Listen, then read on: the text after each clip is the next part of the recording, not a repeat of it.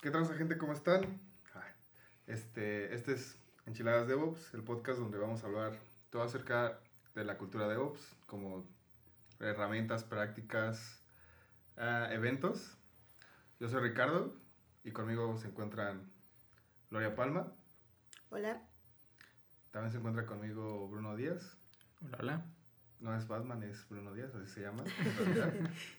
y bueno, pues este es el episodio número cero en donde, Bruno, por favor, nos puedes decir de qué vamos a hablar en este episodio.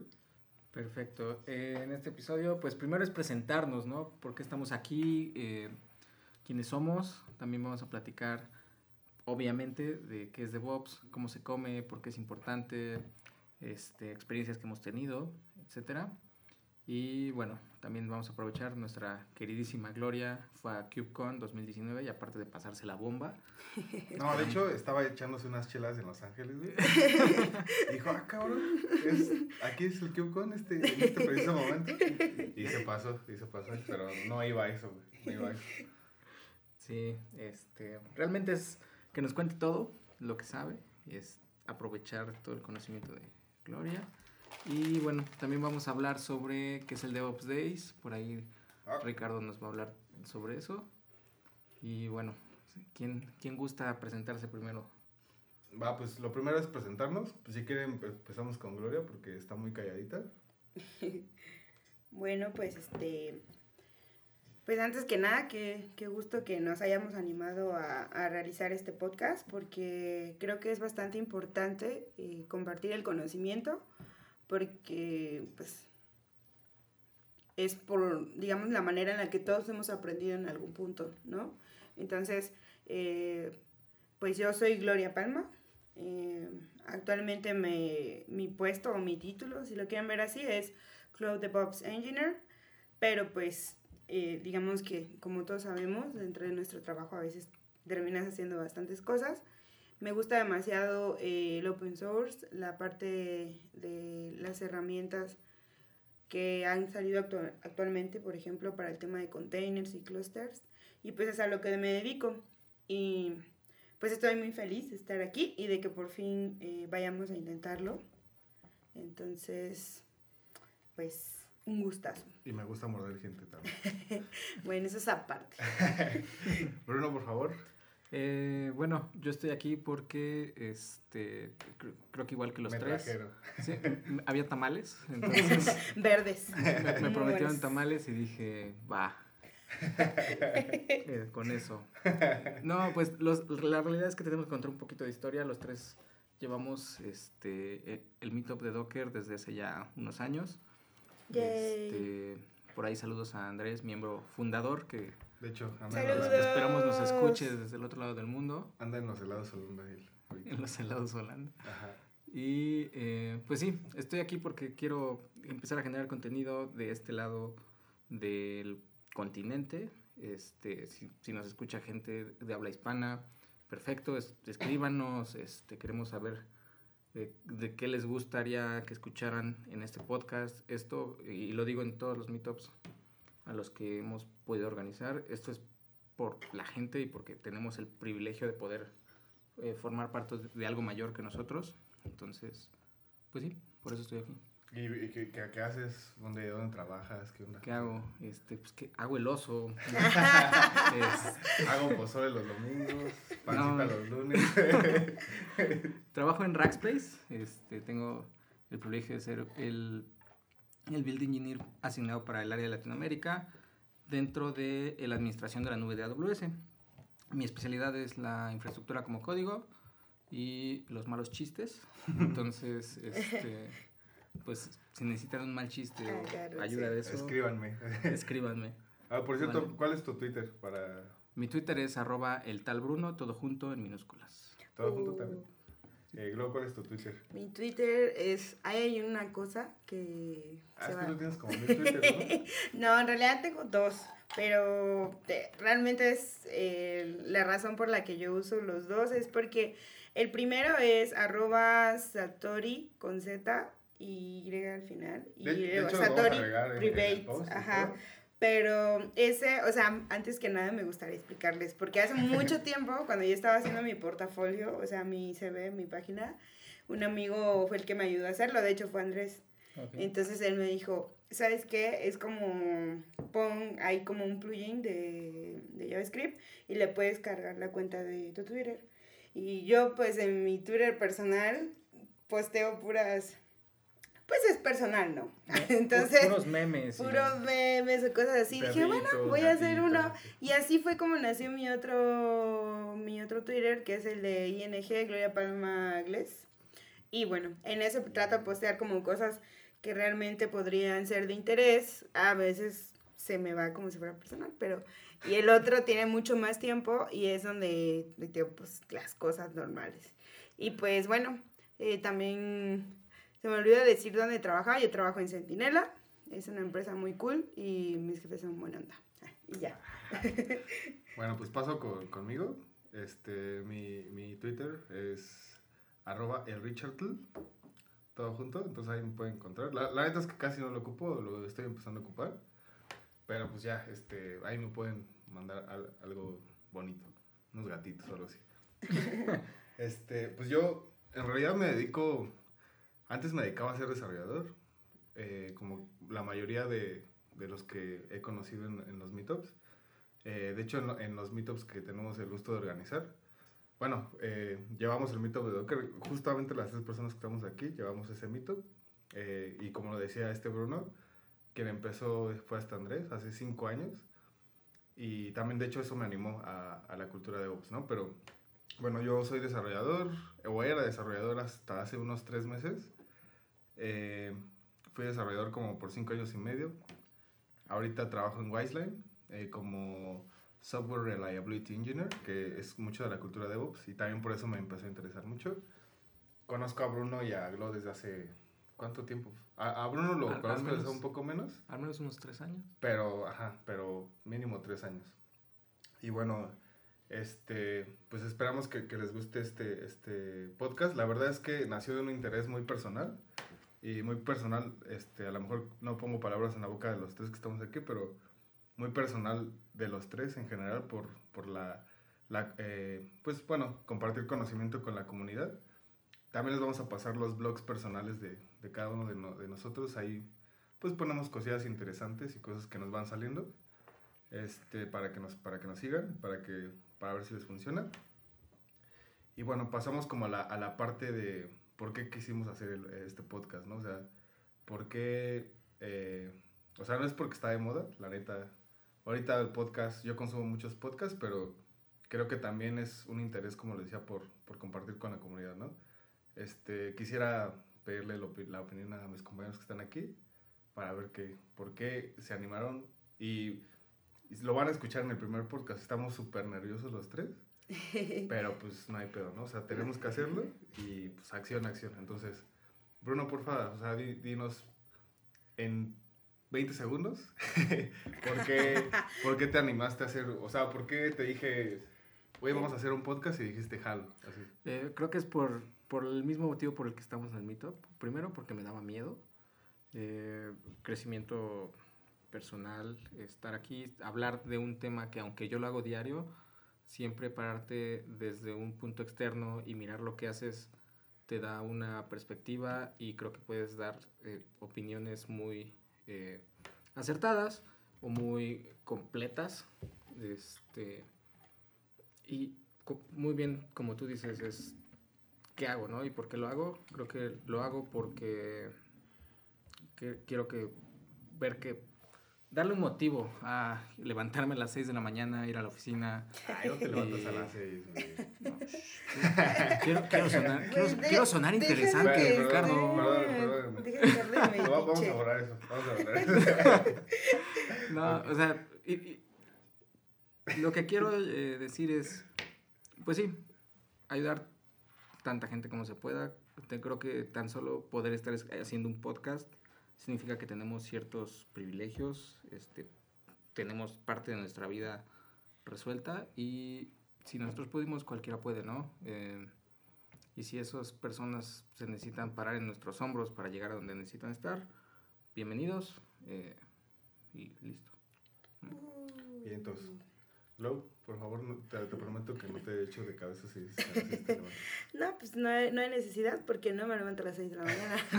Entonces, pues en realidad eh, siempre me ha gustado como, ¿sabes? Cuando yo era estudiante o cuando yo estaba más chiquita y eso, siempre ves eh, o escuchas a personas que comparten como sus experiencias, que comparten sus conocimientos.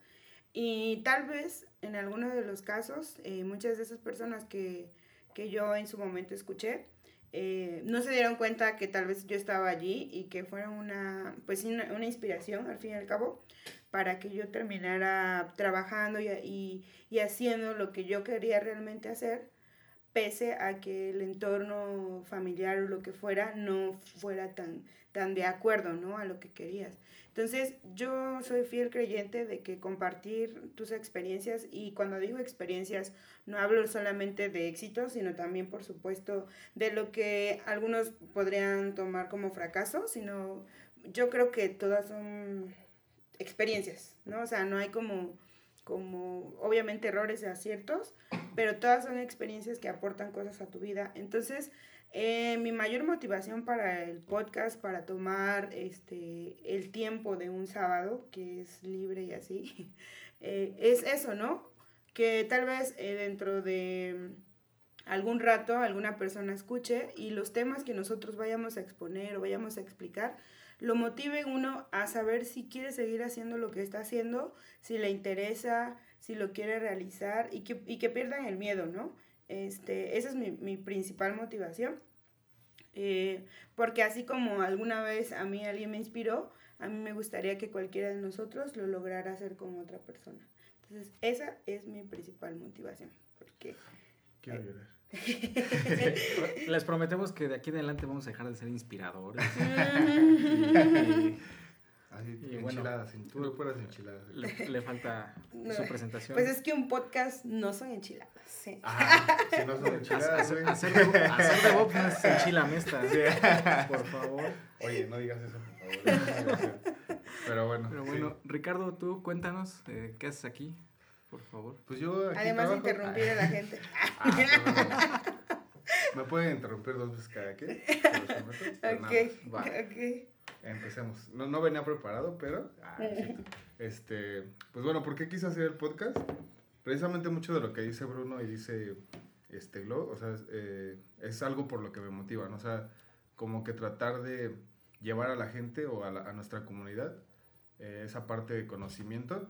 Porque, por ejemplo, platicaba el otro día con compañeros de trabajo eh, que hay mucho contenido en, en inglés, por ejemplo, ¿no? Y yo sé que nuestra carrera pues es mucho de, pues, de aprender inglés y todo este tipo de cosas, pero pues no hay tanto contenido en tu idioma, como rock en tu idioma, este, eh, de, de, de, estos temas. Y, y, digo, no es que esté, no es que yo quiera empezar a hacer contenido o queramos empezar a hacer contenido en, en español nada más porque sí, sino a lo mejor pues ese, esa como calidez o esa, eh, este chistorrete así como de, de, de, escuchar a alguien que conoces, de escuchar a alguien que está en tu entorno y, que sabe de lo que tú quieres saber, eh, eso, está, eso para empezar creo que está chido. Lo otro es por lo que, o sea, yo cuando empecé en esto de DevOps, o sea, yo pensé que eran un chingo de herramientas y, güey, pues es que, que o sea, que, que, ¿por dónde le entro? O sea, ¿por dónde le entro para, para empezar a aprender DevOps? Y decía, pues está Kubernetes o no sé qué. Entonces, a veces tanta información te desinforma y creo que lo que, lo, lo que yo quiero, lo que, por lo cual también algo que quise empezar a hacer el podcast es como para no tener tantos tropiezos o para que la gente este, que, nos, que nos escuche tenga como esa parte eh, como for dummies, no sé cómo decirlo, o sea, como ya un camino que nosotros recorrimos y que a lo mejor fue en determinados casos difícil. Claro. Este, que no se les haga tan difícil porque al fin y al cabo, eh, alguien que ya llegó a esa meta, pues tiene que inspirar a alguien más y tiene que ayudar a alguien más para que llegue, ¿no? Entonces, eh, esa es como mucho de mi inspiración y creo que hablo por los tres que estamos aquí que al hacer los meetups, porque Gloria pues tiene un chingo de meetups, sí. o sea, aquí en la Ciudad de México. Son como cinco Glorias según. Ajá, o sea, sí. la Gloria todos míos. Este, pero está chido, o sea, la neta es que yo he conocido cierto. mucha gente muy chida en los meetups y les digo, hablo, creo que hablo por los tres porque se hace comunidad, este, de repente me acordaba el- ayer, por ejemplo, de la chava esta que, la chava señora que iba a los meetups siempre de todas las Ay, tecnologías, sí, Fabi. Ah, Fabi, y que... Saludos a Genial. Fabi. Saludos a Saludos, Fabi. Fabi. O sea, justamente ayer platicábamos en, aquí en el trabajo de eso, que esa, esa este, señora chava Fabi, eh, saludos, este, fue como, o es como un caso de éxito que al menos yo tengo, de inspiración de, de alguien que, que yendo a, estos, a este tipo de eventos eh, de comunidad, pues, pues como que se eh, aprende un buen de cosas. se- y se- Claro. También, o sea, motiva, ¿no? Motiva Claro. a ver a esas personas. Sí, sí, sí. Pues, Entonces, dices, principalmente, y, y, no, y no quiero decir que seamos los expertísimos en este, en este rollo de DevOps, porque la neta es que Nadie siempre es aprendes, de- experto. o sea, nadie es experto, excepto... Patrick Dubois. Ajá, pues, ah, bueno.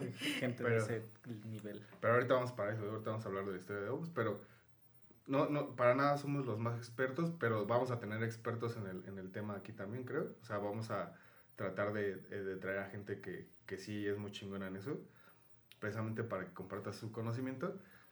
Pero bueno, en, en general es como mi motivación. eh, y pues aquí estamos, ¿no? O sea, igual este podcast está hecho lean. o sea, conforme lo vamos haciendo va a ir mejorando. Porque pues ahorita Sí. justamente hablamos cuánto va a durar, cuánto, eh, cada cuándo lo vamos a sacar. Así, la verdad es que todavía no lo sabemos. No sabemos si vamos a meterle cortinillas y... O sea que este episodio va a durar ocho horas, amigos. Siéntense cómodamente. Exacto. es para que lo escuchen mientras van al trabajo, van a la chamba. No, no sé si ustedes este, escuchan podcast. O sea, por ejemplo, yo sí escucho podcast y sí me avento podcast de una hora a una hora, no sé qué. Yo sí también escucho. También. No, creo, no digo que este sea el caso, pero pues los escucho mientras vengo a la chamba o mientras, digo, también eh, otra parte de por la cual me gusta o me gustó la idea de, hacer un podcast es que realmente puedes ir caminando hacia, hacia tu chamba o, o, este, manejando y puedes ir escuchando de las nuevas cosas que, que, hay, ¿no? O sea, pues digo, es como agradable y es un parte de la, al menos es parte de mi rutina de todos los días, entonces también fue una, una, una, un motivo por el cual hacer un podcast de esto, ¿no? Y más de lo que trabajo, pues está, está chido. Y pues bueno, o sea, esa fue mi presentación. Creo que me alargué más que los demás. O sea, los últimos 20 minutos son presentación de Ricardo. Ah, pero pues no me interrumpieron. Yo les di chance y no me interrumpieron. No, pues si quieres comenzamos con los temas. Va. Este, primero pues, ¿qué es DevOps? Bien, entonces, esto está bien escabroso, ¿eh? Porque justamente eh, escuché el podcast donde entrevistaron a Globe y, y, y vi un, un interés de verdad muy este, sincero de, de los locutores. Saludos a nuestros amigos del Dev Show. Por, este, Saludos. saludos. Este, no me acuerdo, o sea, sé que se llama Katy, pero el otro chavo no me acuerdo cómo se llama. Bliss, les doy le dicen Bliss. Bliss, ah, bueno, Bli- Bliss. También, la, la neta es que eso fue como que dije, ah, pues está chido esto que están haciendo estos chavos, pero estaría chido hacer algo como de DevOps, ¿no? Y bueno, eh, escuché eh, ese, ese podcast, muy bueno por, eh, de hecho, y este, y escuchaba ese interés genuino de, oye, pero ¿qué es DevOps, no? O sea, si quiero hacer DevOps, ¿por dónde le entro y así? Y creo que eso es un, un no me dejarán mentir, creo que esa es una pregunta que muchos que empezamos o que queremos empezar es nuestro pain. O sea, si quiero hacer DevOps y DevOps por acá y, y, Y DevOps, en mi y empresa y DevOps. mencionan DevOps y veo blogs de tecnología y hablan de DevOps, pero pues, ¿qué es DevOps, no? O sea, ¿qué, qué, ¿con qué se come? ¿Con qué se pasa y así? ¿Qué es para ti DevOps, este, Bruno? O sea, hablando de eso. Eh, aquí, aquí hay dos respuestas, ¿no? Una es la, la que te sale en Wikipedia cuando presionas Exacto. Enter. Este, pero para mí es, es que DevOps, aunque los tres tenemos un puesto que en esencia dice DevOps en la Claro. nómina, Claro. eh, No sé, yo soy de la idea que DevOps es un tipo que se tiene que hablar con todo el equipo de, de desarrollo de operaciones, PMs, etcétera, y tiene que hacer que las cosas funcionen, no es simplemente, ah, te voy a hacer un Jenkins, vamos a automatizar todo y tú te tienes que acoplar a lo que yo hago porque yo soy el DevOps, etcétera. Eh, de hecho, yo tengo esta idea en la que nadie dice, ah, sí, voy a hacer DevOps. eres o operaciones o desarrollo y de pronto un día ya eres DevOps. Este, o de pronto cambias de puesto internamente o en otra empresa y ya eh, te comienza a decir DevOps. El, el gran cambio, yo creo que más que nada es este, este clic en tu cerebro en el que ves que eres parte de una cadena, ¿no? Este, y la cadena es tan fuerte como el eslabón más débil, entonces eh, ya me ya, ya, estoy haciendo un Ricardo, ya estoy respondiendo cosas que no son, pero eh, Oye, no ¿qué, ¿qué es DevOps para mí? Es esto, es, es formar parte de algo grande y eh, en esencia hacer que las cosas sucedan. ¿no? Claro. Eh, Bueno, pues para mí DevOps, eh, como bien dice Bruno, ¿no? si ustedes bu buscan en Wikipedia, ahí está la definición conceptual, ¿no? Acerca de DevOps, que es este, incluir a operaciones, desarrollo y un departamento de calidad, ¿no? Eh, dentro de todo ese ciclo, eh, si lo vemos como círculos, es como tenemos el círculo de operaciones, el círculo de desarrollo, el círculo de QA, y esa intercepción que queda o en el espacio que queda ahí es lo conocido como DevOps. Pero ya hablando de un tema um, como más reali realista respecto a la industria, es el DevOps actualmente es como cuando salió el término full stack.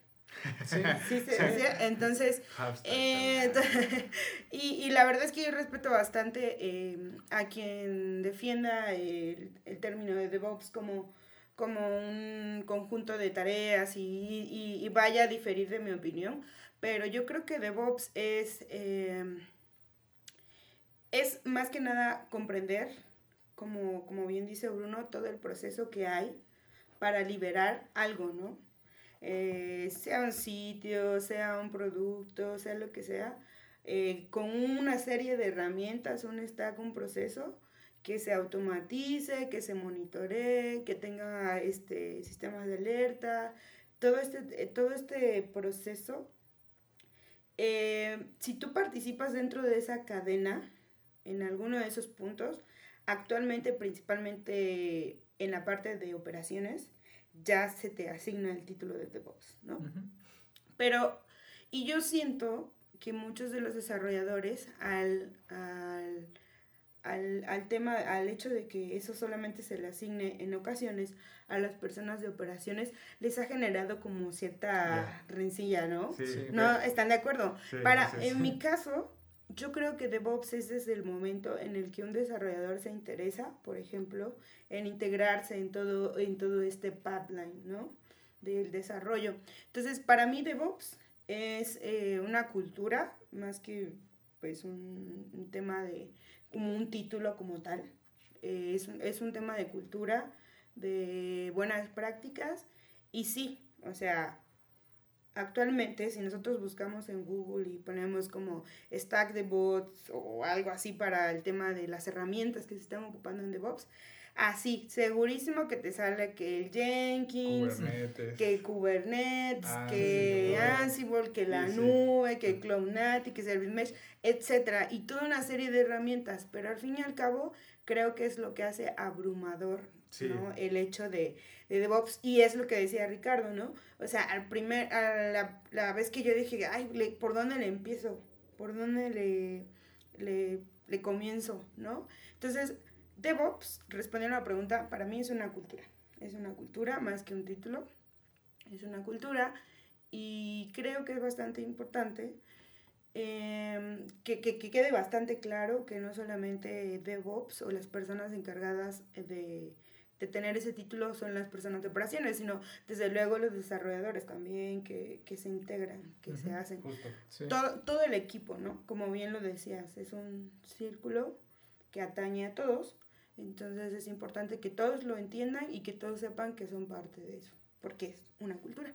Claro. Uh -huh. De hecho, qué, qué bueno que tocas ese tema, y esto justo puede ser tema de otro episodio, pero, por ejemplo, si hay como cierta y yo lo he visto, cierta como idea de que para un, de, de un desarrollador que solamente DevOps puede hacerlo uno, alguien de operaciones, ¿no?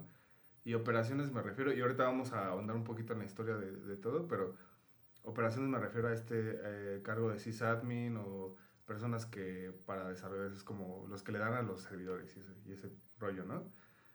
Y sí he notado como cierta, pues sí, idea de que solamente DevOps lo hacen este, operaciones, ¿no? Y creo que es una idea mal, mal, mal infundada. Y justamente eh, me, me, acuerdo mucho del, del, episodio del podcast del Dev Show donde, donde entrevistaron a Glo, que la, los conductores son desarrolladores y se interesaban eh, genuinamente por esta, eh, por, por, esta práctica. Y sí se les hacía como, puta, pues ¿qué, qué le doy a Kubernetes o así? Que tampoco son herramientas. Pero creo que eh, bueno, o sea, como me pasó a mí, eh, y, por lo que dice Glo, por ejemplo, yo soy, yo fui desarrollador cinco años y medio. Cinco años y medio y me empezó a interesar la parte de operaciones. Yo nunca, o sea, hasta después de tres años sabía cómo configurar un Apache y configurar Nginx y así, cosas más de operaciones o que se le dan más a operaciones. Yo lo único que sabía era de IPS y de Ruby, de Python y de frameworks de PHP y de eh, JavaScript y Node.js. O sea, yo solamente estaba enfocado a ese nicho y que justamente me empecé a enfocar más a la cultura de Ops eh, por el Meetup de Docker, que, que, me invitaba este Andrés. Otra vez saludos Andrés. Y Gloria. este, y Bruno. O sea, ahí empecé a ver como más temas de esos. Pero justamente, bueno, ya después de todo eso, y puede ser tema de otro episodio, eh, vamos a, a, a, a ahondar un poquito en la historia más formal de enciclopedia de Wikipedia o de lo que ustedes quieran, de Reddit, de acerca de qué es DevOps, o sea, la historia. Eh, para esto, eh, cuando tenía esta inquietud de ver qué era DevOps y, y le pregunté a Globo, pues, ¿por qué herramienta empiezo? Me dijo, pues empieza estudiando qué es DevOps, o sea, qué es, ¿no? O sea, estudia la definición. Y me aventé un, cursi, un cursillo en una plataforma, no sé si lo podemos decir. Ah. Yo creo que sí. sí porque ¿no? es, una, es un buen tip. Es un sí. recurso. Ajá. Les recomiendo, o sea, para mí, la neta, me sirvió mucho en ese punto eh, de pasar de desarrollador a ya como a más, saber más de operaciones, puede decir así. Eh, Linux Academy. Linux Academy tiene un curso muy chido de DevOps Essentials. Patrocínanos, Linux Academy. Por favor, Linux Academy, patrocínanos. este, eh, vi ese curso la, y la neta, el, el, que lo da, no recuerdo el nombre que lo da, pero está muy chido. O sea, eh, te menciona muchos puntos, ¿no? Y menciona algo que, que justamente mencionaba Gloria y mencionaba Bruno. DevOps, para empezar, no es ni herramientas, no son ni un título de, de trabajo. O sea, si, si en tu trabajo tienes el título de DevOps. Like me. Como, eh, como nosotros. Ese es un Ajá, título. como nos- sí, es en- lo que dice este curso, lo que dice esta filosofía de DevOps es que no es un título de trabajo, eh, tampoco es un conjunto de herramientas, no hay estándares en DevOps, o sea, no es como que hay estándar de cómo se hace DevOps, no, para nada, no hay, no hay estándar de DevOps y no me lo dejan mentir ustedes. O sea, es como puedes hacer una cosa un día, de repente puedes hacer la otra y no es que lo hagas mal, pero sí hay diferentes maneras de cómo hacerlo. Sí, también depende de los casos de uso. Sí, claro. O sea, sí, no es como un estándar. Este, sí hay certificaciones de herramientas, pero no como tal de DevOps, ¿no? Creo. O sea, O sea, seguro sí las hay, porque es un tema como atañe a, a vender, ¿no? Correcto. Sí, hay best practices, hay guías, pero al final no hay solución única. Es como todo, de no, no hay una manera única de hacer todas las cosas. claro. Sí. Y bueno, a mí me sirvió mucho ese cursillo, lo, lo estudié y de hecho dimos una plática en el Meetup de Docker acerca de, de DevOps Essentials. Y en, y en, en esencia, eh, es, o sea, DevOps surge a partir de, y eso también es tema de otro episodio, surge a partir de Agi- Agile. Eh, una vez que en 2007 se pone mucho de moda esta parte de este, metodologías ágiles de desarrollo así, que justamente te, te acortaban el tiempo o lo que hacían era en- dar entregables de un desarrollo en más corto tiempo, o sea, hacen sprints de máximo un mes. Y esto no me dejarán mentir, o sea, cuando acortas el tiempo de desarrollo, pues dices, ok, los desarrolladores lo hacen más rápido, ¿no? Que su objetivo principal es hacerlo rápido. Pero ¿cuál es el objetivo de, de, de, de este, de, operaciones, no? El objetivo de operaciones es este, que todo esté estable. No me dejarán mentir, o sea, si tú un día, que últimamente se han caído varias plataformas, Pues sí. ¿a, a cuáles son, a quiénes le les cortan la cabeza? O sea, a los de operaciones, ¿no? Porque, oye, tú tienes cierto SLA de que te, me tienes que dar cierta, cierto eh, certeza de que no se caiga la plataforma. A los de operaciones y a sus jefes también. Y a sus jefes también. Entonces, aquí entran dos cosas. Mientras desarrollo tiene el objetivo principal de hacerlo rápido para que llegue al mercado rápido, y justamente metodologías como las ágiles eh, promueven eso, los de operaciones tienen lo contrario, o sea, tienen eh, el objetivo de que no se caiga. Entonces, si un desarrollador le manda, oye, güey, te estoy mandando eh, cambios para que los despliegues cada tres días, el operaciones va a decir, güey, pues no, o sea, no manches, tranquilo porque yo tengo que hacer que esto esté estable y no puedo, no puedo este, despegar a cada ratito, ¿no? Entonces, eh, de ahí surge DevOps, de esa brecha en, en donde los desarrolladores se, se, peleaban con los de operaciones. Y justamente es una cultura, ¿por qué? Porque lo que trata es de unir como que estas dos partes para que no se peleen. Los agarraron de la manita y los así dijeron, no se peleen por favor. Y justamente DevOps es esta serie de prácticas, eh, no sé, integración continua, este, displays continuos. Testing viene más de desarrollo, pero se ocupa mucho en esta parte de los pipelines, este, cosas así. Entonces, en resumen, DevOps es una cultura. Eh, la cultura DevOps no son herramientas, la cultura DevOps hace herramientas, eh, no es un título eh, como tal de trabajo. la, DevOps no es nube, o sea, DevOps utiliza la nube, pero no es nube tampoco. Entonces, y algo que pregona mucho también y que, y que también los meetups y esta serie de, de eventos y de cosas así, este, también como que tratan de promover es que es de la comunidad para la comunidad. O sea, por eso no hay estándares, por eso no hay como este tipo de tan cosas tan formales.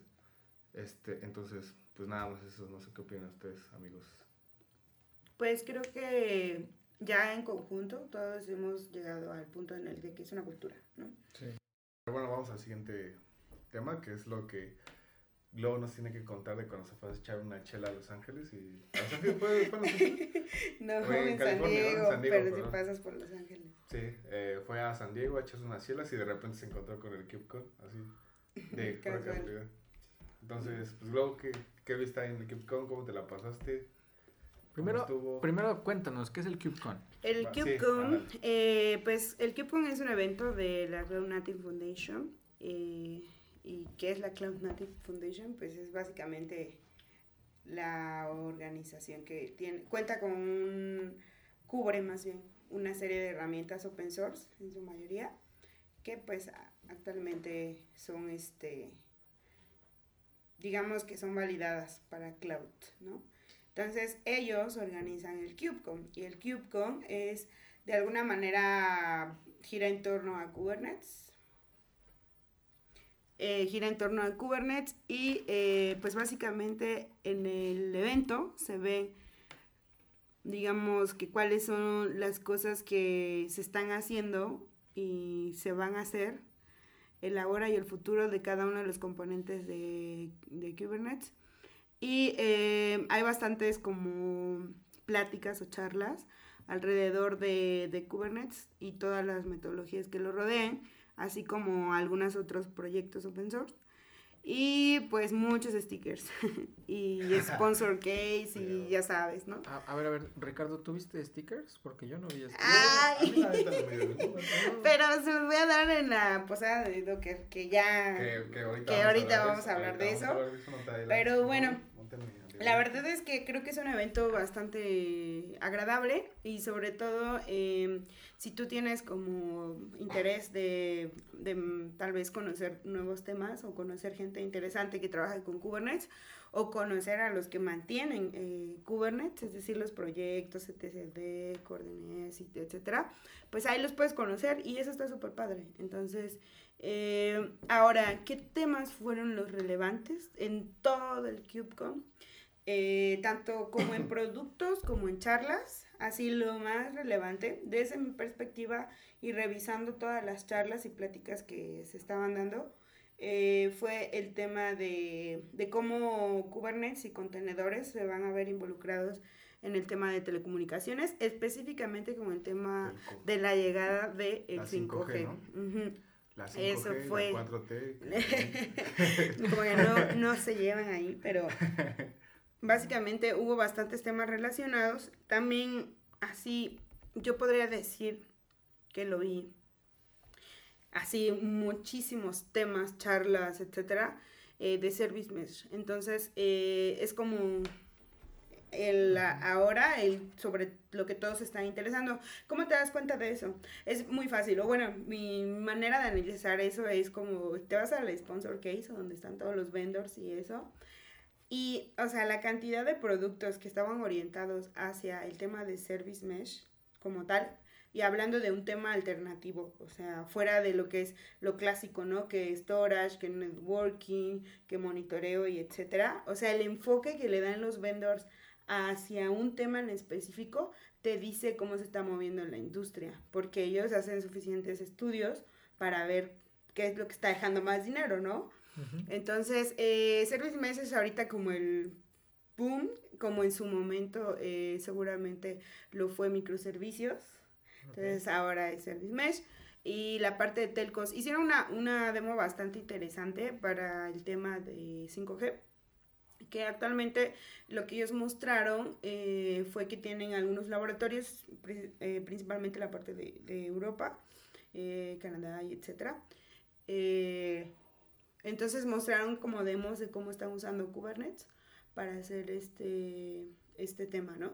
Obviamente eh, en ese demo en específico ocuparon OpenShift, que es un flavor de, de Kubernetes. Y estuvo bastante interesante, ¿no? Como todos los demos, eh, algunas cosas fallaron y no salieron bien, pero pues se ve bastante, bastante avance. se ve bastante avance en esos temas. Saludos a los Musk. Saludos a la Cybertruck. ¿No? Oye, estuvo buenísimo eso, ¿no? Sí, sí. ah, y, y, y que cabe, o sea, Cabe mencionar que yo admiro mucho a Elon Musk, pero sí Yo, yo me muero por una Cybertruck. Se, se le, le, salió mal el pedo. Yo no sé. El, el. Blade Runner que tengo dentro es... Quiero tu, tu Batman interior. Sí. Sí, y pues la neta es que es como todo, ¿no? O sea, ahí te das cuenta de que no estamos hablando de... de de que es de que porque tú lo hagas o porque yo lo haga o porque alguien más lo haga, o sea, las cosas fallan, ¿no? Entonces, ese fue un demo bastante interesante que ojalá si tuvieran la oportunidad de ver eh, los videos de la presentación, les daría como visibilidad. Y lo más padre es este que se hicieron mención de varios proyectos open source que se pueden ocupar para el tema de 5G y llevar todo lo que son las NFVs al, al tema de containers. Entonces está bastante bien. Ahora, ¿qué son eh, eh, básicamente todo? ¿Por qué se está dando todo esto? Por el tema de, de 5G, ¿no? Entonces ahí yo siento que este año que viene pues va a haber bastante área de oportunidad de, de digamos que de aprender nuevas cosas, de tratar de experimentar con nuevos componentes, o sobre todo en la parte de desarrollo y en la parte de integración, porque ahorita en este momento pues ya se tiene bajado, ¿no? El tema, o por lo menos una aproximación de cómo llevarlo eh, el tema de 5G hacia containers. Pero luego vienen temas alrededor, que es, ok, ya tengo todo y etcétera, pero ¿cómo vamos a hacer el tema de integración? O sea, ¿realmente es como un desarrollo tradicional? ¿O realmente no? Que, viene mucho la parte esta de 5G también a, a cambiar cierto tipo de cómo se hacen las cosas, ¿no? Como lo que dices de que viene Edge Computing, que ya no es tanto en la nube, sino ya va a ser más hacia eh, Sí, exacto. Justamente, o sea, eso es lo padre de asistir a esos eventos, de que te nutres no solamente de lo que está pasando de tu lado del mundo, sino de todo. Claro. Porque aquí estamos hablando de que es un, pues ahora sí que, digamos que un evento internacional, bueno, mundial, este, y hay bastantes proyectos interesantes. Eh, yo la verdad es que eh, sí me la pasé en pláticas y pláticas y pláticas de los temas que me interesaban, sobre todo para, para específicamente desde mi punto de vista a todas las pláticas a las que yo pude ir, porque eran, o sea, una cantidad enorme. O sea, el centro de convenciones de San Diego es enorme. O sea, yo me perdí el primer día varias veces y como que me tomaba... Se encontró una chela, y yo, ay, para mí ya estás perdida, deja, yo te cuido. no, y entonces... Un besito. entonces estuvo muy padre, ¿no? Este, y el tema de Service Mesh, todo lo, todo lo relacionado, creo que está bastante interesante que pues los, los que en algún momento este, también desarrollamos o vamos como queriendo como entender cómo funciona, por ejemplo, tal vez apenas containers y luego los clusters de containers y sobre eso le sube Service Mesh. Entonces es así como de que mucha gente se, se confunde, es, ¿no? es Gloria haciendo como que explota su cerebro. No, es nada del micrófono. Así es mi, es mi sonido de explosión, ¿no? O sea, como que... Oh, entonces, entonces eh, estaría muy padre o muy interesante que, que, que, pues se comenzaran tal vez, si les interesa a ustedes los que nos escuchan, eh, subirse a todo el tema de contenedores y clusters de containers, eh, enterarse qué es lo que se está moviendo, porque, em, y sobre todo, y muy, muy importante, es que si ustedes buscan moverse hacia esa parte, es que entiendan hacia dónde van a dirigirse en su trabajo el día de hoy, qué es lo que se está usando, ¿sabes? Porque mm, eh, pueden salir bastantes cosas en el, en el, en el, del otro lado del mundo y etcétera, y aquí en México tardar en llegar, ¿no?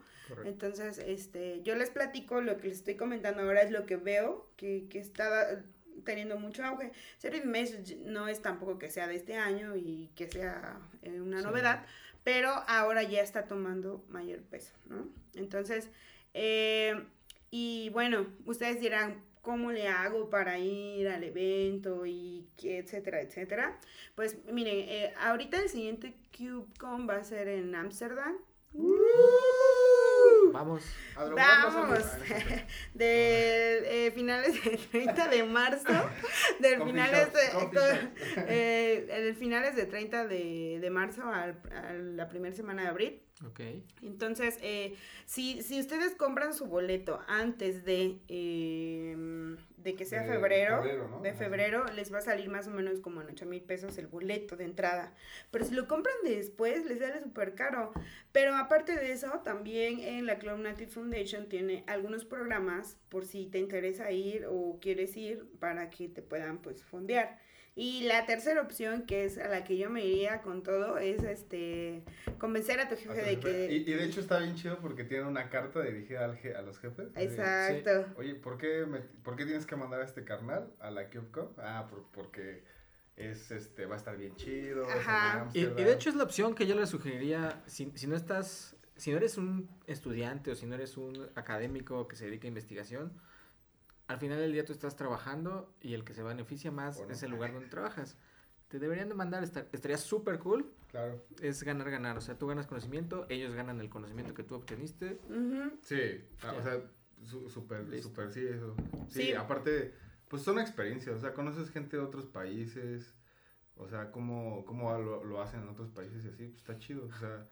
Sí, alguna vez un, eh, un ingeniero cuyo nombre no será revelado me dijo que a las conferencias uno va a aprender un montón en el día y en la noche olvidar todo lo que aprendiste. ah, lo que, ah, Bruno, ¿no? Entonces, el eh, ingeniero es este Díaz, ¿no? El ingeniero Díaz. Sí, no, y, y, aprovechen el networking. Estoy seguro que Gloria ahorita ya conoce al fundador de no sé. No, eso está muy chingón. O sea, neta sí está muy chido. sí, eh, ¿sabes qué? O sea, obviamente como... Eh, eso es, nosotros nos encantaría que pues eh, si ustedes están interesados pudieran ir eh, y ojalá sus jefes se lo se los, o sea, se los permitan.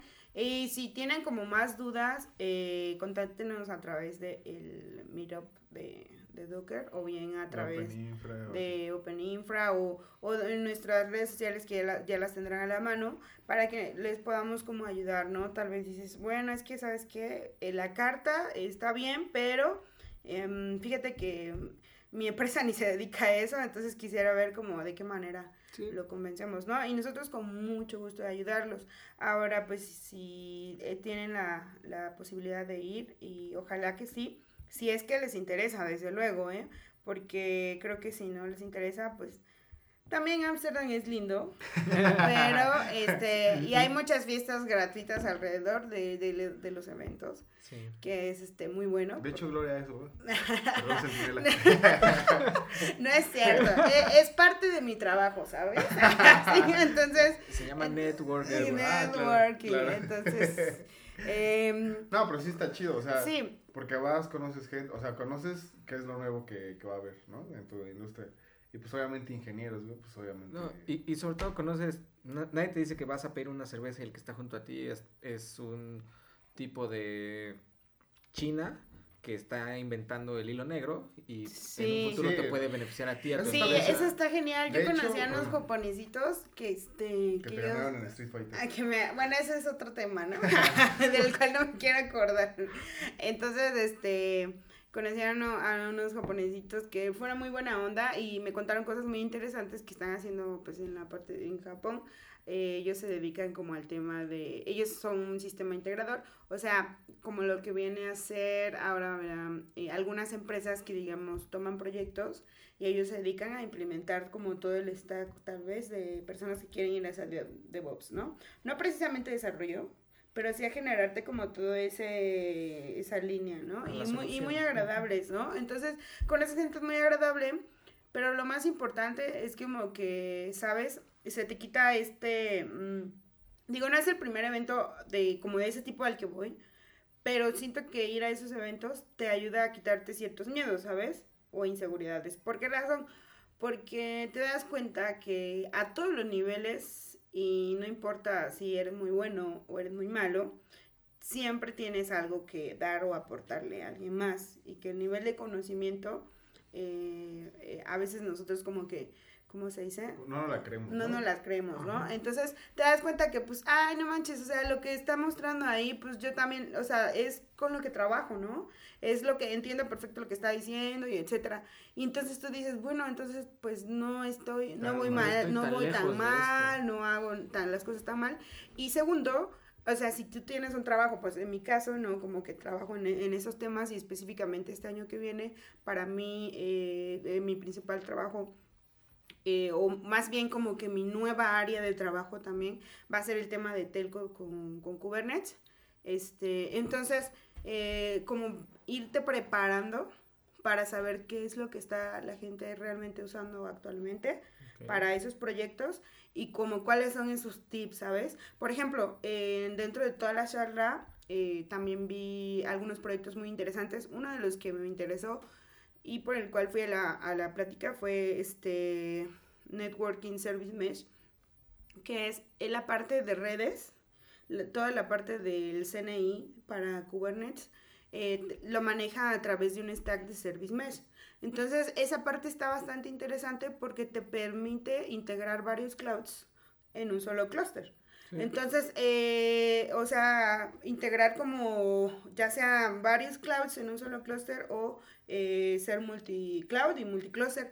Entonces, realmente, por lo menos el proyecto eh, que, que, no tiene ahorita tanta relevancia, desde mi perspectiva, y es muy, mi muy personal opinión, yo creo que como dentro de un año, si lo desarrollan bien como en el caso fue o sea, más que desarrollar bien, creo que es la palabra, si son constantes y siguen, va a ser un proyecto bastante importante e interesante en que será un año y probablemente alguien lo compre. O sea, porque eso nunca falta, ¿no? Pero el proyecto es de la... Este,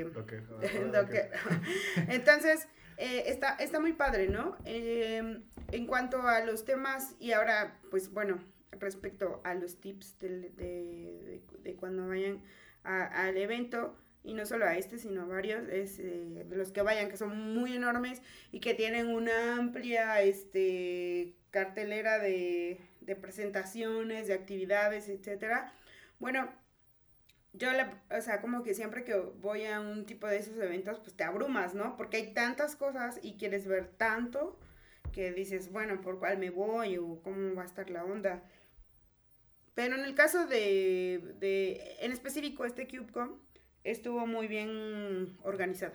O sea, te daba bastante tiempo de ir a, tus charlas, de comer y regresar y todo. Pero pues si vas a algún evento, desde antes tú ya ves pensando qué es lo que te gustaría traerte de los eventos, ¿no? Sí. Además de stickers y playeras, ¿no? sí, porque todos saben que entre más stickers hay en tu laptop, más sabes de las tecnologías. Ay, oye, oye, oye, o sea, yo, yo no tengo nada en contra de, las personas que, aman, que, aman los stickers en su laptop, pero yo como que no puedo, o sea, yo sí tengo stickers en mi laptop, pero... Eso es, tema de otro episodio.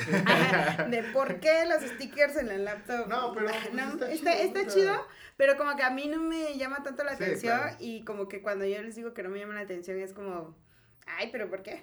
Entonces, no sé, pero bueno, eh, mi punto es que bueno, cuando vayan a un evento de esos, ustedes ya en su mente y obviamente después de haber checado bien eh, todos los temas que se van a, tocar en el evento, pues ustedes digan qué es lo que se quieren traer del evento en cuanto a conocimiento y qué es lo nuevo que les gustaría aprender. Ya como ya llevan bien claro qué es lo que les gustaría traerse del evento de conocimiento, cuando estén ahí ven los nuevos temas o las nuevas oportunidades, les va a ser fácil decidir hacia dónde o, cuál, a cuál irse, ¿no? También quizá unos tips que, que, no son muy obvios es chequen si el evento tiene app. Muchos ya tienen app. Ah, puedes inclusive ya inscribirte de hecho, a, los que son, este digamos, con lugares contados. Ajá. Entonces, pues puedes ir apartando tus lugares, puedes ir haciendo tu itinerario de hecho, es, es, chido porque ahorita vamos a hablar un poco del DevOps Days, pero unos compañeros este, fueron a, bueno, por fin fueron al décimo aniversario de DevOps Days y me dijeron que tienen, este, la manera de comunicarse es con canales de Telegram y con canales de WhatsApp que tienes, que te puedes escribir cuando llegas. Y así cosillas de, ah, no sé, este, ya están listas las conferencias, o ya van a empezar la conferencia de tal cosa y te llegan así súper chido, entonces también eso métanse a, los canales de comunicación que tienen los, los, eventos. Está chido. El, mismo, por ejemplo, Docker crea un Slack. Ajá. Y vas, te metes a canales por conferencia y te pueden, te pueden suscribir a notificaciones con bots. Sí. Entonces. Sí, está muy chido. Hay como varias herramientas. O sea, somos de tecnologías de, la información. Entonces, eh, hay mil y maneras de organizarse. Pero como, bueno, en mi personal opinión yo soy de las personas que todo en un lado. O sea, todo en un solo lugar para no estar revisando que esto, que el otro. Hay otras personas que se organizan muy bien con eso, pero yo soy de todo, todo en un lado, ¿no? Pero, pero pues haya como, como cada quien. Pero pues, em, en resumen de esto, porque no quisiera como, realmente los temas son, o sea, muchísimos. O sea, yo vi a bastantes personas de de Google, de evidentemente Red Hat, eh, no sé, de Europa o de Estados Unidos, de la India. Eh, también estuvo IBM, estuvo Google, eh, Google, bueno, ya lo dije, IBM. también estuvo, obviamente, Microsoft. Hubieron bastantes, bastantes empresas. Y otra herramienta muy chida, que eso ya es más como si eres este, de temas de operaciones o tienes que definir algún algún, digamos, SLA. Este, hay una herramienta que se llama Gremlin, que es, eh, son los que crearon los de Chaos Engineering. Chaos Engineering, crearon como su propia área. Sí, o sea, está cabrón, ¿no? Está, ¿Sabes qué? Y eso a mí me hace ver una cosa, ¿no? O sea, que ellos, ellos crearon una, un producto a partir de un de un problema y a partir de una mentalidad ante el problema. Y a partir de una película fantástica de los ochentas. O sea, los gremlins. Exacto. los gremlins son buenísimos. Sí, es que eso lo he escuchado en algún otro lugar. es que Richard es muy joven para entendernos. Sí, es que soy, tengo, estoy chiquito y no puedo. Pero está, está buenísima esa herramienta. Eh, la verdad es que a mí, mi jefe, saludos a Francisco, Araya, Hola, Francisco. Francisco. este, me, me, dijo, échale un ojo a esto y eso. Obviamente vi bastantes eh, otras herramientas. También vi una, por ejemplo, para manejo de colas en Kubernetes, que está en Kubernetes, o sea, es un manejador de colas, pero está en Kubernetes, se llama Cube. Eh, Cube. Eh, también vi bastantes opciones para el monitoreo y seguridad. Está este, uno que se llama Altsite y eh, vi bastante, o sea, demasiada información como para que se las pueda, este, eh, tal vez, eh, desplegar todas. Pero lo que sí, como tema importante ya para concluir mi intervención y poder seguir como con todos nuestros, nuestros faltantes temas, este, si están haciendo Kubernetes, eh, creo que es importante, si no es que ya lo están haciendo, que estudien el, lo que es Service Mesh, ¿no? Porque Service Mesh es puede ser tan sencillo y tan complejo como te lo propongas. Ok, dirías que del KubeCon te quedas con Service Mesh como el, gran eh, Service Mesh, ¿sabes qué? Porque Service Mesh atañe a una industria más grande. Okay. Desarrollo, este, networking. Eh, Service Mesh es como una, va a ser como una base. Ahora lo están tomando más como una base para disparar varios productos, eh, despliegues, etcétera eh, y también atañe al tema de que los desarrolladores, al tema de desarrollo, de que entiendas cómo, cómo funciona esto, para que tú puedas preparar tus aplicaciones para ese, eh, digamos que para ese concepto. Entonces, yo creo que ese mes atañe bastante y al parecer, pues tomó todos los frutos de este año, eh, digamos, culminaron en que ahora ya es un, un producto. Ahora, si la pregunta es, ¿es Service Mesh lo que debo usar o no es lo que debo usar. Depende. Ahí ya depende. No, o sea, eso. No depende, no debes, no debes. tu, sitio estático. no, sí, sí, Tu sitio estático no necesita un Kubernetes, no necesita un ah, service mesh. No, exacto. O sea, sí, o sea. No necesito una ya, ya escuchaste. o sea, de hecho, lo dices acaso porque Richard tiene su sitio en un clúster. con este, Kubernetes. Con Kubernetes, ¿no? Ahí, con storage que no necesita. Que, lo digamos de broma, pero eso es, eso es tema para otro episodio. Claro. Claro, toma de decisiones. ajá, toma de decisiones en cuanto a qué tecnología usar, porque no me dejarán mentir algunos desarrolladores cuando les llega un proyecto que tiene base de datos no SQL, cuando tenían que utilizar base de datos SQL, pero solo lo utilizaban por moda. Es lo mismo aquí, o sea, es lo mismo y eso va para eso, es un tema, ¿sabes qué? Es un tema de moda. Todos son modas. Y, y de los, ¿sabes qué? Es como el tema de los influencers. Para hacer más. Estamos haciendo un podcast porque es moda, o sea. oye, no, no sé. Oye, no sé, no sé, porque somos millennials. No, porque es una nueva, una, una nueva moda y que al parecer pues funciona bien, ¿no? Sí. Como dice Ricardo, para que vayas caminando. Empiezas a solucionar un problema en específico. Entonces, yo creo que es como el tema de ser influencers. Eh, no, o sea, hablo como de un concepto. No, no, no. o sea, retomando lo que venía diciendo, es como un tema de los influencers, ¿no? Que lo que ellos promuevan es lo que genera, no sé, mayor tráfico, ventas o lo que sea es para una marca, ¿no? Es exactamente lo mismo para el área de tecnologías de la información.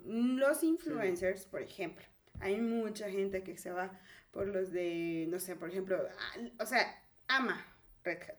O sea, ya, punto. Sí.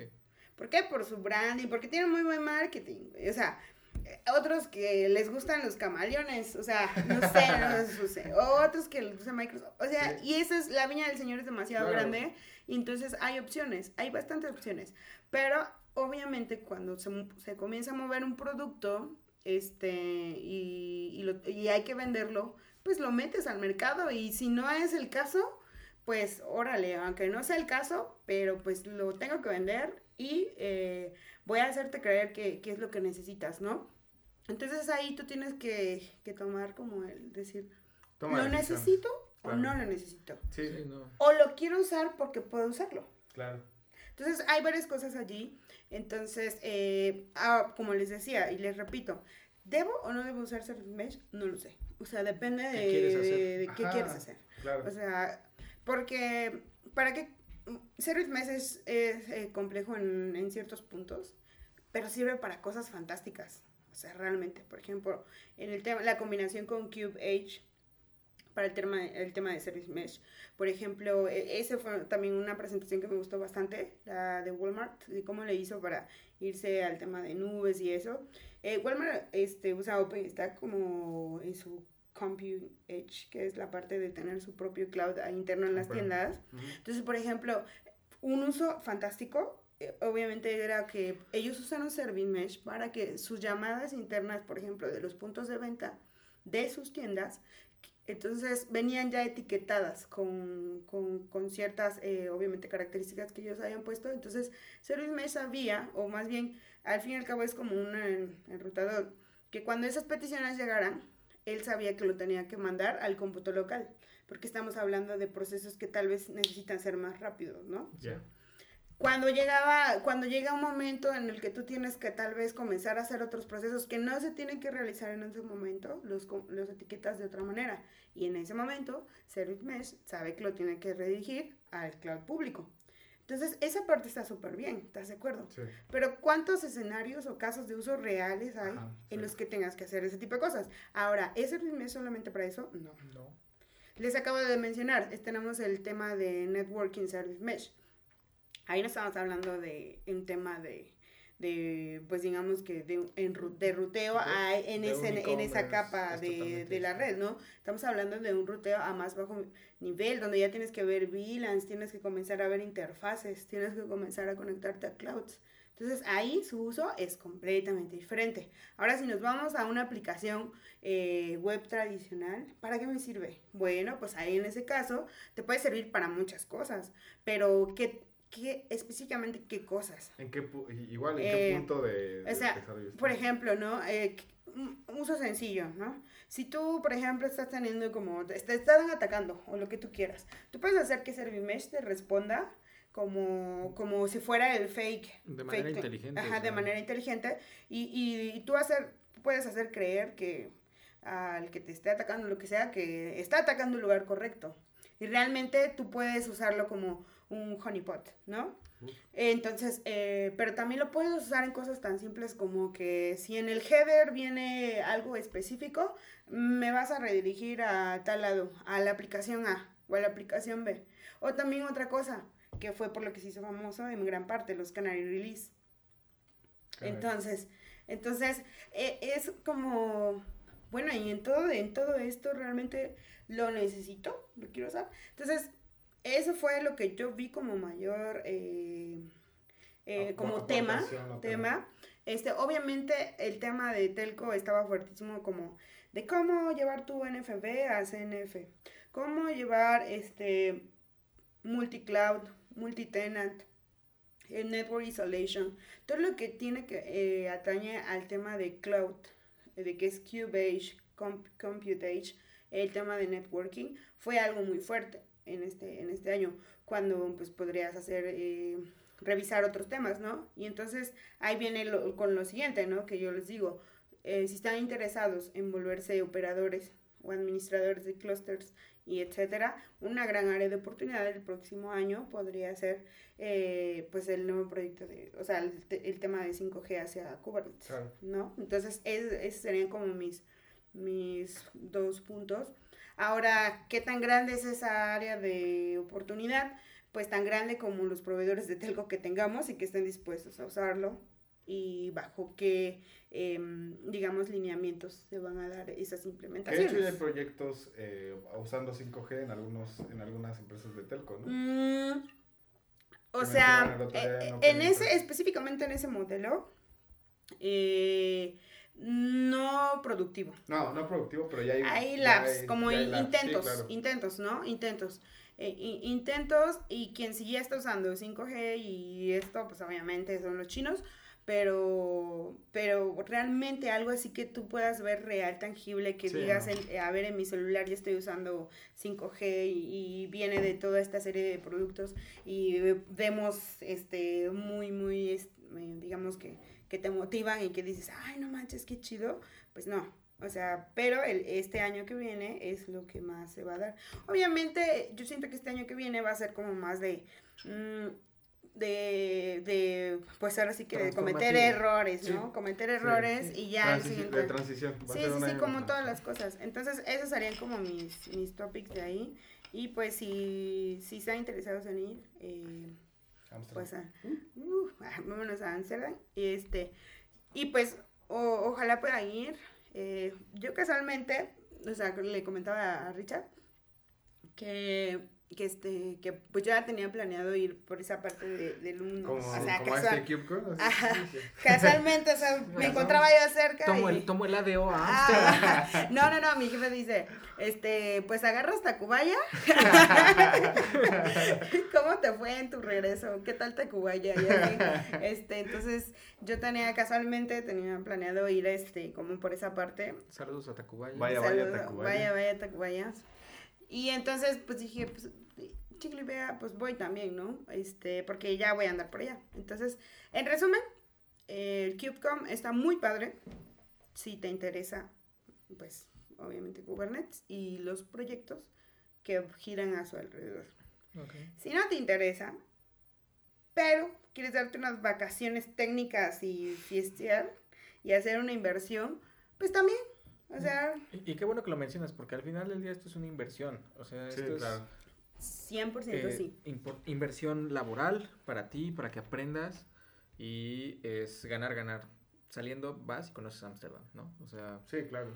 Sí, siempre, siempre ese tipo de eventos te conviene, ¿no? Y ahorita vamos a hablar de más eventos. Pero, o sea, sí, siempre aprendes algo, siempre sacas algo, tienes alguna experiencia de eso. sí. Y No. bueno, si van al CubeCon, mándennos fotos, este, experiencias. Yo también voy a ir, creo, al CubeCon. Entonces, Ahora todos van al CubeCon. pues, oye. Vamos, Bruno. Vamos, No, Bruno. no, no, no empiecen. No, me encanta cómo se queja. No, Sí, porque no, además empiecen. no empiecen un año después, Bruno en el CubeCon. Les dije que no empezaran. Y, transmitimos el podcast Ah, desde el eso estaría CubeCon. bueno. De hecho, eso es algo que estaría chido, como los de Arrested DevOps, que es un podcast que escucho a veces, que también hacen sus transmisiones ahí en, en los DevOps Days.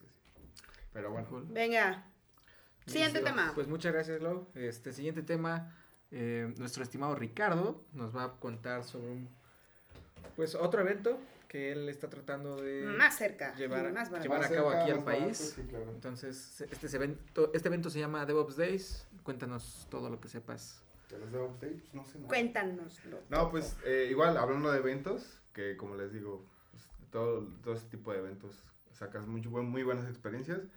Eh, pues hay otro evento llamado DevOps Days, es un evento igual mundial, se hace, eh, a- al menos hasta ahorita se ha hecho en 300 ciudades alrededor del mundo. Aquí de este lado del charco y en Latinoamérica se ha hecho, me parece, en Brasil y en Cuba, nada más. Pero hasta el siguiente año, porque el siguiente año se va a hacer el primero aquí en México, se va a hacer en Guadalajara. Y bueno, les comento que es el DevOps Days, pues toda esta parte de DevOps que les estábamos comentando, eh, nació fue mm, eh, medio conformada por dos personas, Pat- Patrick eh, Du- Dubois y Andrew K. Schiffer, que se conocieron en un Agile Con, algo así, en Canadá me parece. Entonces ellos empezaron como que esta parte, el primer DevOps Days del mundo mundial fue en 2009 eh, en Ghent, en Bélgica, y justamente este año se celebró el décimo aniversario, los primeros 10 años de los DevOps Days en Ghent, en Bélgica. Este, unos compillas del trabajo se fueron para allá y, y me dicen que Cerveza. estaba muy chido. Eh, la verdad es que es un evento de comunidad, o sea, realmente eh, se junta un comité organizativo en cada ciudad y pues lo empiezan a armar junto con el, core- el comité core de DevOps Days y se organizan y es de comunidad para comunidad como mucho de lo que hacemos acá. Este, está chido porque se tratan eh, justo eh, keynotes, este, ignites y, y todo acerca de, de DevOps, o sea, herramientas, prácticas y cosas así como en específico el KubeCon se, se trata más de Kubernetes, pero este DevOps Days trata de, de todas las herramientas, todas las prácticas, todo lo que se va como que eh, Más global. ¿no? más global, ajá, exacto, más, no, no, no tanta una herramienta en ¿Y va a específico. haber tequila? Eh, pues obvio, va a ser en Guadalajara. En Jalisco, ¿cómo no? De hecho, dense una vuelta, o sea, yo lo estoy invitando. eh, afortunadamente, eh, pues me, me, me encontré con unos compillas del trabajo que, que lo andamos armando junto con otras empresas, eh, la IEEE eh, y el ITESO, va a ser en el ITESO, es una universidad allá en Guadalajara. Entonces, pues les invito a que, que le den una checada. También vamos a tener este, pues la cartilla que le pueden mandar a su patrón para que los deje ir al, de- al DevOps Days. La neta va a estar muy chido, o sea, eh, la, la experiencia de ese tipo de eventos, si no me lo dejara mentir, Logan y Bruno, que han estado en varios eventos, eh, está muy padre. y qué, qué mejor que va a ser aquí en México, va a ser el primero en México. Y casi, no el primero en Latinoamérica porque fue en Brasil y en Cuba, pero pues va a estar bueno. Sí, yo creo que eso es lo más importante. O sea, a ustedes, comunidad que nos escuchan, es que eh, es el primer DevOps Day en, México. ¿no? Entonces, eh, una manera de apoyar a la comunidad es asistiendo a los eventos que se organizan. Eh, tiene costo, ¿no? sí, justamente no, depende de cuándo lo estén escuchando. Ahorita es 30 de, de noviembre, ¿no? la siguiente semana, o el sábado 30 de noviembre, la siguiente semana se abren las inscripciones para la, la comunidad. Eh, va a tener como un costo aproximado de 1.500 pesos. O sea, de 8.000 baros que te cuesta el con a 1.500 pesos acá. Está y, chido, y en este sí llegas en ADO. y en este sí, seguro. Ah, o sea, agarras Tacubaya. Agarras Tacubaya. y sí, o sea, es aquí en Guadalajara. Va a estar bonito. Guadalajara es una ciudad muy bonita también. O sea, te puedes dar un rol por ahí también. Va a ser en febrero, va a ser 20-21 de febrero. Vamos a tratar de estar ahí los tres. Entonces, Yo voy a estar ahí. O sea, sí. a huevo que voy a estar ahí. Ricardo va a estar ahí, sí o sí. Ajá. Entonces, pues sí, o sea, igual, eh, pues neta, eh, echen una checada. En el post que vamos a dejar del, del episodio, les dejamos toda la información. Está abierto el Call for Proposal para que metas tu, tu, una plática que quisieras dar, porque pues es de comunidad para comunidad. Entonces lo dejamos en el, en el, en el post de, de, este episodio. Y pues nada más, ¿no? Va a estar muy chido. Es el primero en México. Eh, pueden decir y van a tener su playerita de que ustedes fueron al primer DevOps Days en México. Aparte de toda la experiencia que se lleva, ¿no? Eh, entonces, pues, chido y vayan. Vayan, vayan, vayan, vayan. Y bueno, otro evento, hablando de otro evento de comunidad, para comunidades, andamos un chingo de eventos nosotros. nosotros... de han de decir, no trabajan estos tipos. Sí, yo sé, güey. O sea, justo, ¿sabes qué? Algunas personas creen que yo soy community manager, güey. O sea, que me dedico a eso. Ya deberíamos empezar a organizar la vez, y no, Luego nos conocen y ven las ojeras, tamaño o sea, Titanic. Luego así como, luego así como que me encuentra gente que que, o sea, que me conoce, pero yo no las conozco, pero dice ah, por los meetups. Es que cuando llegas a los meetups, pues no te da tiempo de hablar con todos. Entonces, ah, pero. Ay, no, claro que no, güey. o sea, es como.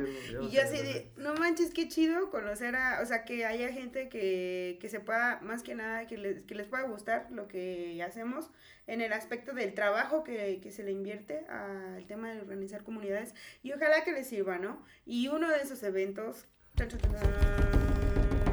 Va a ser dependiendo de en qué fecha nos estén escuchando. Si ya nos escuchan en mitad de año del 2020, pues ya no vale. Pero va a ser la, la posada de Docker.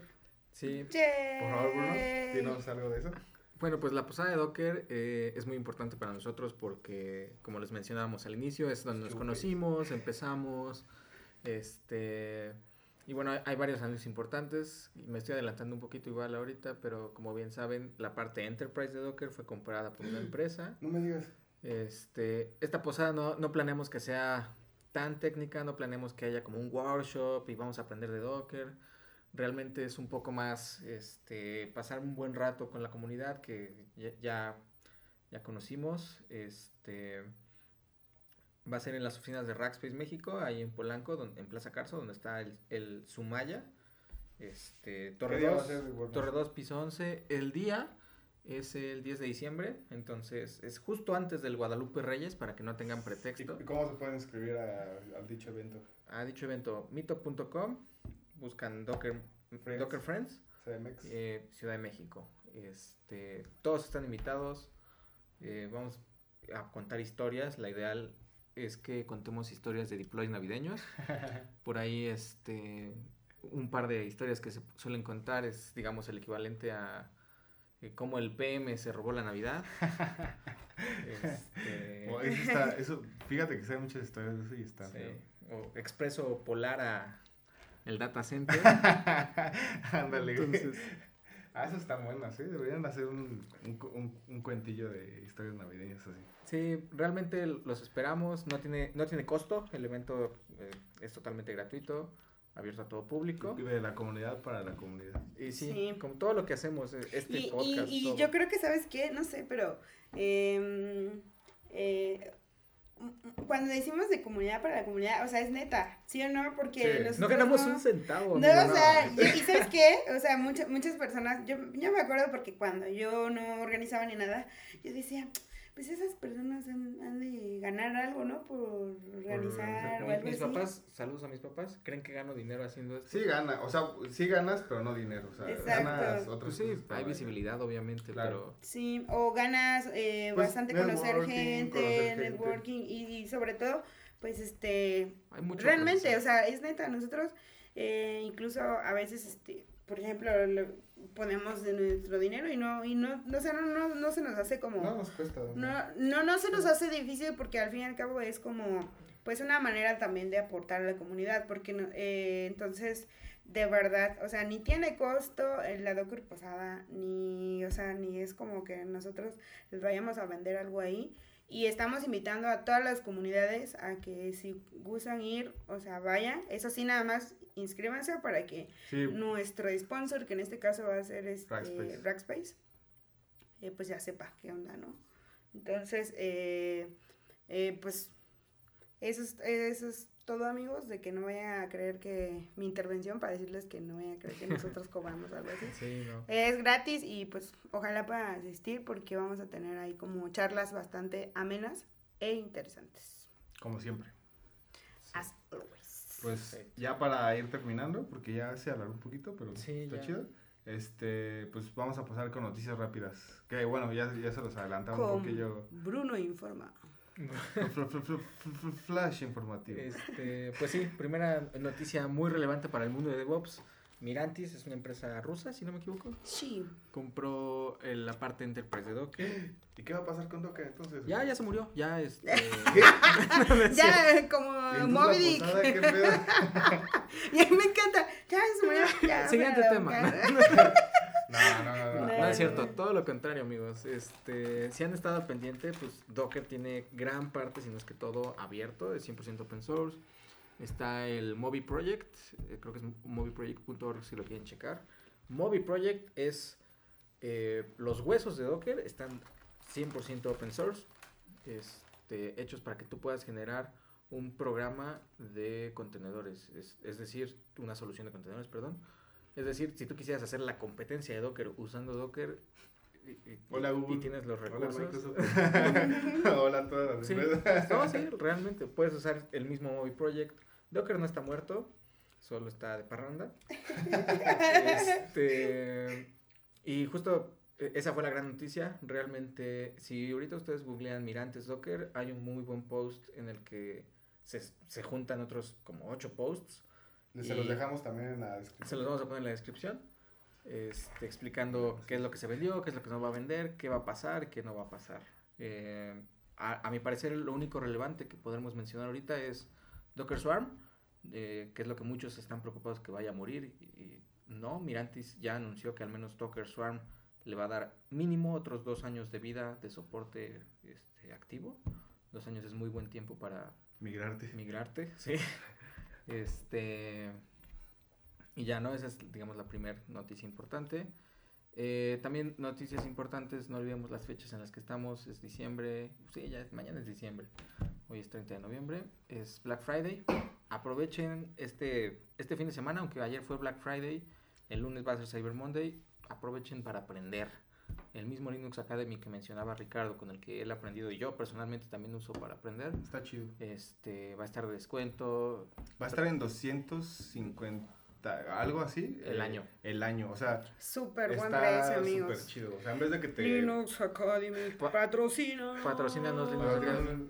Este, sí, Linux Academy, este... también varias, hay varias, este, Todo, entren a Udemy, entren a todas las plataformas y forzosamente va a haber un, este, algún tipo de descuento. Les vamos a dejar por ahí en igual las notas del post un link a Reddit.